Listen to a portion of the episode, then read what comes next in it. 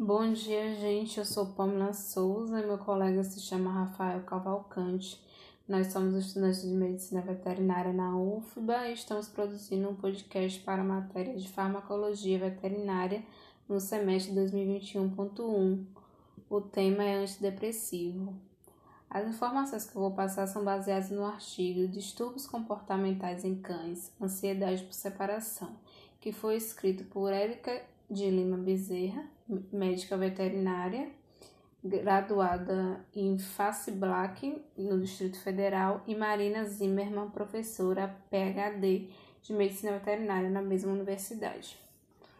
A síndrome da ansiedade por separação é um distúrbio comportamental que leva os cães a comportamentos destrutivos, comprometendo assim a relação do cão com seu dono. E o que é um comportamento? Comportamento é tudo, é qualquer atividade que o animal possa manifestar, se mover, ficar parado. E o que pode afetar a mudança no comportamento do animal? Bom, os as, as modificações no ambiente, o manejo, a rotina familiar, a alteração na quantidade de tempo que o proprietário e o cão ficam juntos ou mudar de uma casa para um apartamento menor pode gerar distúrbios de comportamento como ansiedade por separação. Esses distúrbios são muito prejudiciais para os cães, pois afetam a saúde, causando o o estresse que os cães são submetidos quando têm síndrome de ansiedade por separação afeta sistema imunológico, endócrino e nervoso, o que deixa mais vulnerável a várias doenças. Alguns cães podem apresentar os sinais da síndrome mesmo quando não estão sozinhos, devido ao fato de se vincular apenas um membro da família, e quando este membro se ausenta, por um determinado tempo, o cão começa a manifestar. Geralmente o animal fica agressivo, começa a latir de maneira compulsiva, aleatoriamente, isso tudo por causa do estresse. Tem comportamento destrutivo após a saída do, do tutor, começar a destruir os objetos do, da, da casa que tenha sido manuseado pelo mesmo.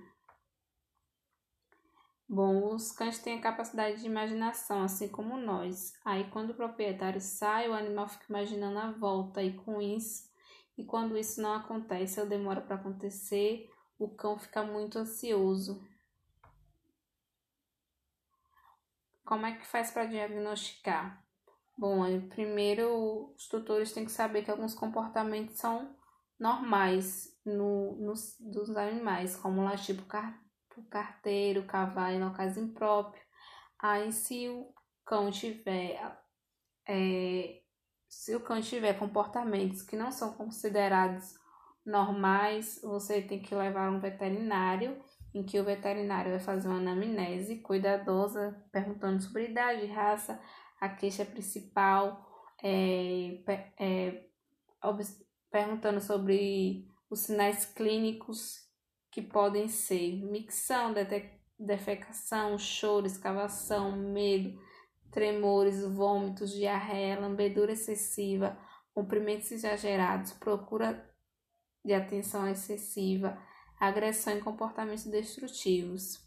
O médico veterinário também pede é, a realização de exames laboratoriais, como urinálise, urocultura e hemograma, para poder descartar outro, outras doenças. O tratamento. O tratamento pode ser feito com a modificação comportamental do ambiente da educação é, e da dedicação do tutor, é chamada terapia comportamental, em que o veterinário fica atento a descobrir os motivos é, que causam ansiedade no, no animal e faz com que o tutor ajude a, o animal a se sentir aliviado, o animal ter um bem-estar.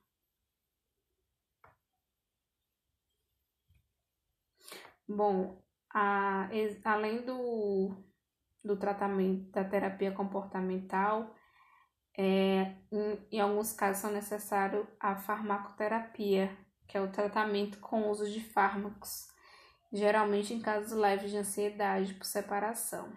Em casos severos, esse tipo de tratamento nem sempre é, soluciona o problema.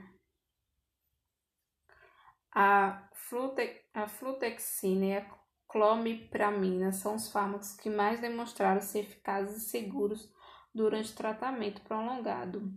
E os efeitos colaterais da flutexina foram anorexia, perda de peso, letargia ou depressão.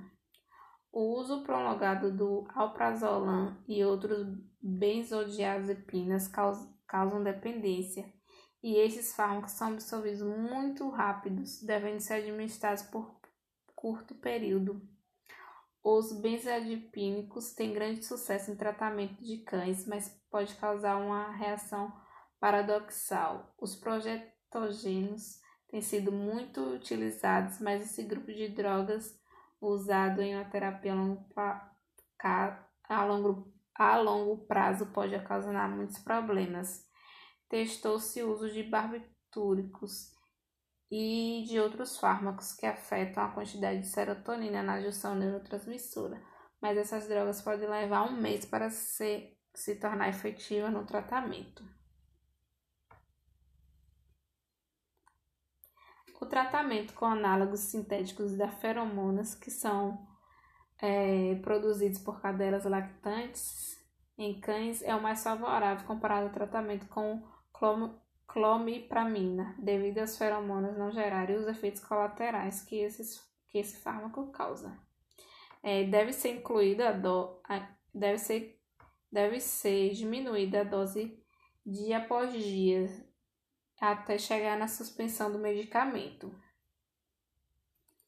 Bom, o uso do clomipramina foi testado em cães com síndrome de ansiedade por separação e esse fármaco foi administrado diariamente conjunto com a terapia comportamental. E ele obteve um dos melhores resultados. O tratamento é contínuo até que os sinais sejam eliminados, assim a dose será diminuída gradualmente, assim como acontece em outros fármacos, até que é, até que seja suspenso o medicamento, até que o cão obtenha uma resposta satisfatória. O antidepressivo triciclomipramina afeta a serotonina, neuro penefria, cetocolina e histamina, e este fármaco tem efeitos colaterais, sendo necessário solicitar um eletrocardiograma em alguns animais. Bom, os tutores devem ser informados das possíveis reações adversas que o medicamento possa causar e este deve monitorar seus cães durante os primeiros dias, para que, quando o medicamento for administrado, pode poder observar esses efeitos colaterais. Nem todos os distúrbios de comportamentos relacionados à ansiedade por separação podem ser resolvidos, porém, nenhum cão que iniciou o tratamento teve um quadro de piora.